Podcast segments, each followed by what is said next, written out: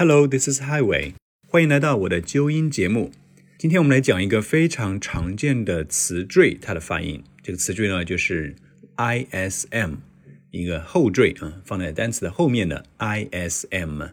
那这个后缀呢，经常表示什么什么主义或者什么什么精神，比如说社会主义、资本主义。我们今天要列举的单词是旅游业这个说法，tourism，t o u r 我们知道读成 tour，对不对？tour。然后这个 i s m 呢，就怎么读呢？你在查字典里面去查有道或者任何别的标准字典，它的音标写的是 i z m，i z m 就是 ism，ism。但是如果你完全按照这个音标来读的话，就读成了 tourism，tourism，就很奇怪啊，这个嘴巴不够自然，读起来非常的磕磕碰碰的。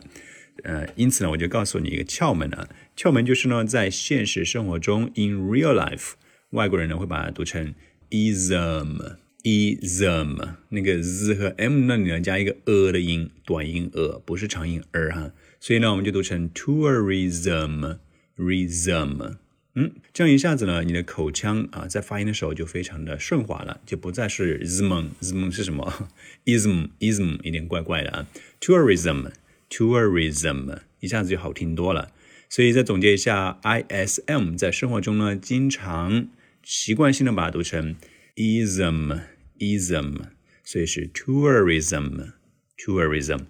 类似例子还有，比如说社会主义 socialism。Them 标读成 socialism。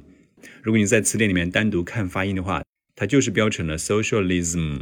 但是我们在生活中要读成 socialism，以及 capitalism 资本主义。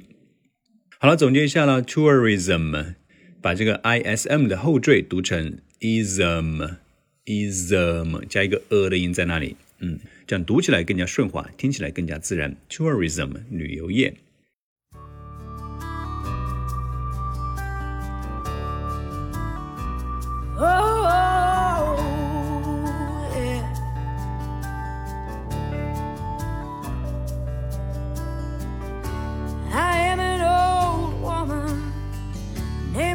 after my mother, my old man.